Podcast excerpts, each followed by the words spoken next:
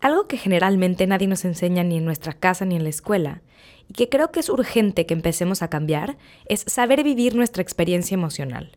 Poco o nada sabemos de cómo sentir y mucho menos expresar nuestras emociones. Y esto es tan importante simplemente porque la manera en que manejamos nuestro mundo interno es el resultado de todo en nuestra vida. Bienvenidas y bienvenidos al podcast de la alegría de vivir Hoy te hablaré sobre la magia de la inteligencia emocional y cómo empezar a escuchar a tu cuerpo y los mensajes que te quiere decir y dar para vivir una vida mucho más auténtica y sana en todo sentido.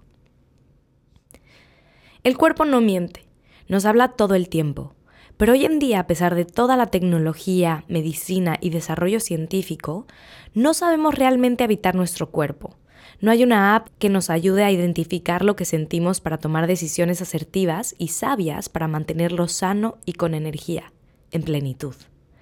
De hecho, el estudio de las emociones es relativamente reciente. Y hay tres puntos importantes que tienes que saber antes de entrar en este tema. El primero es que entendamos que las emociones son energía y vibración. En inglés es emotion, que significa energía en movimiento. Dos, Todas, absolutamente todas las emociones, incluso las más difíciles, son parte de la vida. Debemos normalizar la gama completa de nuestras experiencias humanas. Y tercero, es posible ser felices y vivir en plenitud si aprendemos a desarrollar habilidades para responder a ellas, a diferencia de creer que huir o evitar el dolor nos va a dar paz pasa realmente todo lo contrario. Es como una pelota con aire en el agua. Entre más queremos hundirla o evadirla, pues va a regresar con más fuerza. Y para que vean lo fuerte e importante que es el tema de las emociones, quiero darles un poco de contexto mundial y voy a compartir contigo algunos datos. Primero, la Organización Mundial de la Salud afirma que la depresión es la mayor enfermedad a nivel mundial, más que los temas de presión, que el cáncer, diabetes, etc. Recientemente, El Mundo España publicó que desde la pandemia ha sido mayor el número de muertes en personas menores de 50 años por suicidio que por COVID. Y hay estudios que demuestran que el número de suicidios por depresión en México se ha elevado exponencialmente en los últimos años. Así de importante y urgente es darle un espacio a la inteligencia emocional y darle una atención apropiada y desde diferentes enfoques, ya que en vez de aprender a escuchar los síntomas del cuerpo, que son mensajeros de, información, hemos aprendido a callar y suprimir esos síntomas a través de la medicina tradicional. Ojo, no estoy diciendo que dejemos de ir al doctor y dejemos de tomar, de aprovechar la tecnología que hay de la medicina, sino que realmente podamos ver el tema de la salud como un tema holístico. Por eso la buena noticia es que investigaciones académicas y científicas muestran que la aceptación radical de toda nuestra gama de emociones, incluso las más complicadas, es la piedra angular para desarrollar resiliencia, prosperidad y la auténtica y verdadera alegría de vivir. Por lo tanto, la habilidad de reconocer, etiquetar y nombrar tus emociones está intrínsecamente conectado con nuestra habilidad de sanar y salir adelante. De hecho, cuando las emociones no se expresan y se comprenden, el cuerpo traduce ese mensaje en enfermedad, y a esto se le llama somatización. Y para demostrarte lo importante que es este tema y por qué estoy tan apasionada con él, em, pues bueno, quiero contarte un poco mi historia. Hace 13 años empecé a tener infecciones en vías urinarias recurrentes. Acudí a muchísimos doctores de todo tipo, pero ningún tratamiento funcionaba. Lo único que hacían era dormir un poco el dolor para poder literalmente sobrevivir. Em, y quienes han tenido alguna vez este dolor saben perfecto de lo que hablo. Realmente era un ardor me quemaba cada vez que quería hacer pipí, literal. Entonces era muy fuerte porque no importaba si estaba hidratada y tomaba agua, me iba a doler porque cada vez que vas al baño te duele. Pero también si estás deshidratada, duele más porque pues esa parte del cuerpo se contrae un poco. Entonces era muy fuerte vivir con este, con este dolor. Y bueno, pasaron los años y seguí visitando doctores en todo el mundo, de verdad que en todo el mundo. Y en una ocasión una doctora me recomendó que me hiciera una cirugía para abrir la uretra. Y como se pueden imaginar, eso más allá de ayudarme, empeoró todo, porque como tenía una infección, el hecho de usar instrumentos quirúrgicos solo empeoró la infección. Más que ahora eh, tenía una herida interna porque me abrieron por dentro. Entonces se pueden imaginar que el dolor no mejoró, el tema de las infecciones no se alivió, sino por el contrario, todo fue empeorando. Em, de hecho hubo un punto en el que era tanta la toxicidad en el cuerpo y las emociones de ansiedad eran tantas em, que me empezaron a salir ronchas en la piel. Literalmente mi cuerpo me estaba gritando para poder sanarlo. Y pues bueno, obviamente cabe, aclarar que cuando estás experimentando tanto dolor y toxicidad en el cuerpo, pues es muy difícil ser tu mejor versión, explorar tu creatividad y últimamente experimentar alegría, ¿no? Porque tu cuerpo y tu mente entran en un estado de supervivencia, porque lo único que están pensando es en sobrevivir, en eh, salvarse, no en, no en estar creando algo nuevo, no estar en conexión con otras personas, para nada. Entonces, de verdad que los niveles de dolor que viví por años no se los deseo a nadie. Y mm, pues bueno, ya se imaginarán que la sensación de ardor era tan fuerte que en varias ocasiones terminé en salas de emergencia. Incluso alguna vez en un hospital en Estados Unidos me tuvieron que inyectar morfina porque yo ya no podía más del dolor. Literalmente ese día yo ya me quería morir, ya no podía más. Y aunque sí momentáneamente me hizo sentir mejor y fue mucha paz sentir nada en el cuerpo, pues obviamente en el fondo yo sabía que esa no era la solución. Entonces pasaron muchos años y en el Inter incluso hasta me hice una prueba genética para conocer mis genes y entender que si tal vez había un problema con mi sistema inmunológico. Y sorprendentemente tengo un gen que es muy fuerte e inmunológicamente hablando, em, pues muy poderoso. Entonces, esto de alguna manera también me dio como una clave y la confianza y la seguridad de que mi cuerpo tiene todo para sanar. Así que el último tratamiento clínico que llevé fue un programa de antibiótico intravenoso, es decir, me, me tenía una, un catéter pegado a la piel, que obviamente pues era, era una manera de mantener siempre abierta la vena. Y entonces por 10 días, cada mañana y cada noche, iba al hospital a que un doctor o una enfermera me aplicara esa dosis de antibiótico, que por cierto era una medicina muy difícil de conseguir, porque pues obviamente era un, un antibiótico muy poderoso. Y me acuerdo que cada vez que terminaban de aplicarme la dosis, mi cuerpo se, como que yo entraba en desmayo, en modo zombie, o sea, me, dormía por completo el cuerpo. Y mm, recuerdo que el doctor no me quiso ni siquiera decir cuáles eran los efectos secundarios que tenía ese antibiótico, pero pues yo sabía en el fondo que me estaba haciendo más daño que de lo que me estaba ayudando, o sea, literalmente estaba matando todo en mi cuerpo. Entonces, em, pues bueno, después incluso de, de ese tratamiento, mis estudios y la bacteria seguía ahí. Entonces, pues bueno, decidí probar biomagnetismo, acupuntura, medicina china y muchas terapias alternativas, por llamarlo de alguna manera, hasta que llegué con una terapeuta que trabaja con hipnosis, donde pude llegar a la raíz de todo. Y lo más impresionante de trabajar con ella fue darme cuenta de dos cosas. La primera es que yo me estaba causando esa infección a nivel inconsciente y emocional. Y dos, por lo tanto, solamente yo era quien podía realmente curarme algo que de alguna manera en el fondo sabía, pero no sabía cómo empezar a hacer. Entonces, el mensaje aquí es que hasta que identifiqué lo que las infecciones querían decirme, pude sanarlas. Hasta ese momento pude realmente sanarlas y, eh, y poder vivir una vida mucho más próspera. Entonces, en el proceso empecé a hacer muchas meditaciones de sanación, empecé a poner más atención a mi cuerpo, a mis emociones, mis necesidades, mis patrones, y poco a poco fui cambiando y actualizando mis creencias sobre mí, sobre mi cuerpo, sobre mis emociones, y en este proceso también me di cuenta de que las infecciones tenían que ver con mi capacidad de expresar mis emociones. Sobre todo porque por ser una persona que evadía a toda costa el conflicto con otras personas, aunque esto implicaba no poner límites o no expresar mis necesidades y emociones, ese conflicto se quedaba en mi inconsciente y se manifestaba en forma de infección en mi cuerpo. También, de hecho, la parte de los riñones está muy conectada con el miedo. Y entonces ese miedo, eh, pues obviamente tenía que ver con el miedo a expresarme, el miedo a ser yo, a ser realmente quien, quien yo era. Entonces, el, el no expresarme, el no ser quien soy, pues bueno, ya me estaba eh, cobrando muy, muy caro, ¿no? Y mm, pues entonces por fin decidí, por fin entendí que el querer sanar solo de manera física, sin ser consciente de cómo mis pensamientos, mis emociones y mis hábitos me estaban afectando, cómo mis miedos me limitaban, em, pues no iba a sanar, no iba a sanar hasta que no fuera un trabajo completo y holístico.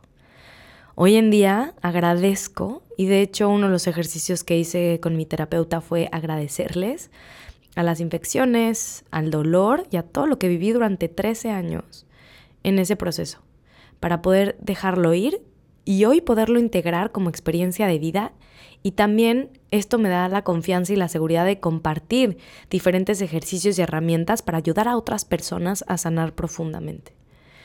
Algo que aprendí y que se quedó para siempre conmigo es saber escuchar a mi cuerpo, hacerme caso, acompañarme con compasión y de manera amorosa.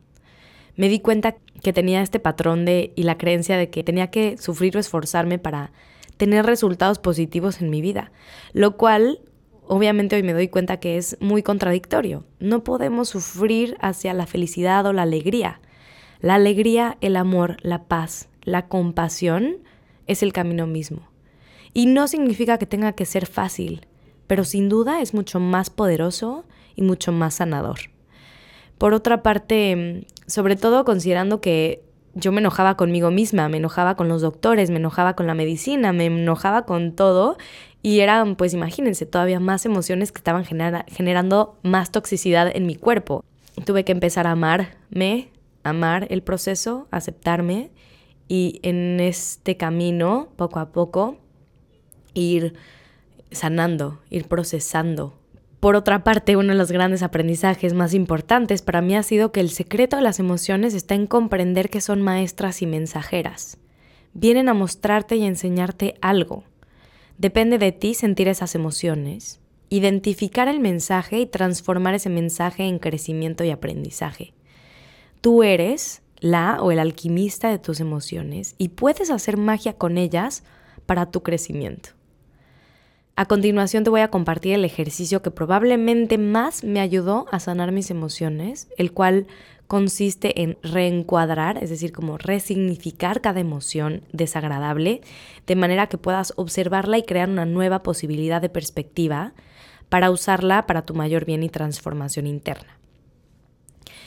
De hecho, te voy a compartir un PDF en donde estás escuchando este, este podcast para que puedas descargar este ejercicio y poder aterrizarlo y experimentar esta actividad sanadora y poderosa. Te lo voy a explicar, pero recuerda que tienes el PDF disponible en, en, el link. Este ejercicio está compuesto de tres pasos. El primero es identifica la emoción. Necesitas ponerle un nombre. A veces no tenemos un vocabulario emocional amplio y ni siquiera sabemos qué emoción particular estamos sintiendo y la generalizamos. Puede ser que sientas como mucho calor en el pecho y no sabes si es enojo, frustración, decepción, etc. Entonces, igual y no sabes exactamente qué emoción es, pero es justamente la misma práctica de ir sintiendo las emociones e identificarlas lo que te va a ayudar a seguir conectando con ellas, a entender mejor cuáles son las emociones y qué las detona. El segundo paso está en, ok, ya nombraste, ya le pusiste nombre a eso que estás sintiendo. El segundo paso es, si esta emoción o sentimiento fuera una maestra, si viene a mostrarme algo, ¿qué es lo que me viene a enseñar? ¿Qué me quiere enseñar? ¿Qué me quiere mostrar? ¿De qué quiere que te des cuenta? Te está hablando, te está dando un mensaje. El segundo paso es empezar a explorar cuál es ese mensaje. Y te invito a que escribas una o varias respuestas de manera intuitiva, ¿no? no intentes explorarlo o pensarlo demasiado. Por ejemplo, si te sientes incómoda o incómodo, esta emoción lo que viene a enseñarte tal vez es que necesitas poner límites, que necesitas ser más auténtica contigo, necesitas ser más honesta con lo que realmente necesitas en ese momento. En el tercer paso, con hechos, lo que vas a hacer es preguntarte qué acciones puedo tomar para capitalizar esta enseñanza. Tal vez usando el ejercicio anterior, esa acción se vea como expresar un límite de manera directa a otra persona, que es algo que yo tuve que aprender a hacer literalmente para poder sanar mis infecciones. Una manera de sanar fue cuando, cuando empecé a sentirme mejor, fue cuando empecé a hablar, cuando empecé a decir no a diferentes planes que no me latían o que no me gustaban. Y cuando empecé a decir que sí a las cosas que realmente estaban cerca de mi corazón, que se sentían auténticas, genuinas, amorosas.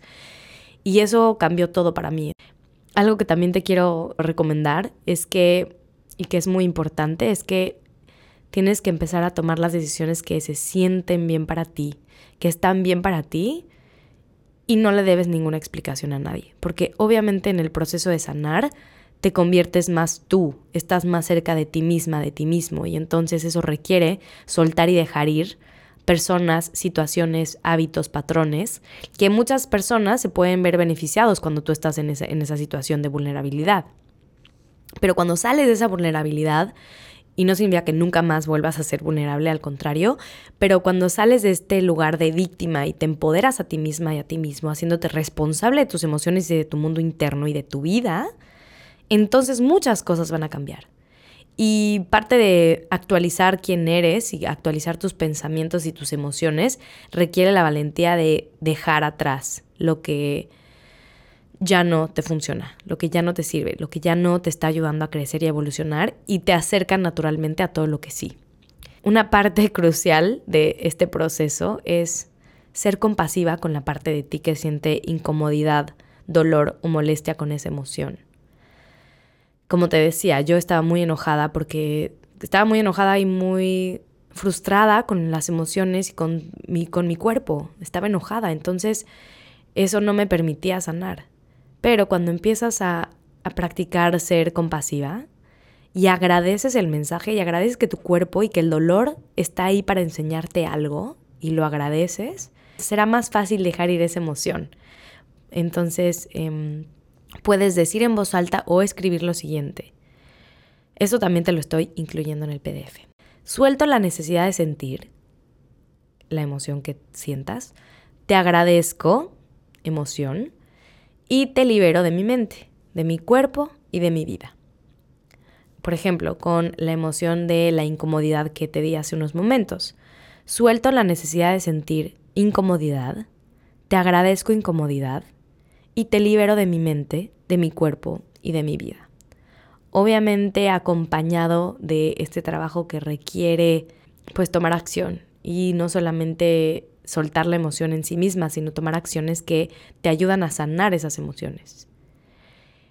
Y pues bueno, en resumen, te comparto una frase que explica muy bien este ejercicio y lo que para mí es la inteligencia emocional, y dice así, para poder seguir adelante debes entender por qué sentiste lo que sentiste y por qué ya no necesitas sentirlo.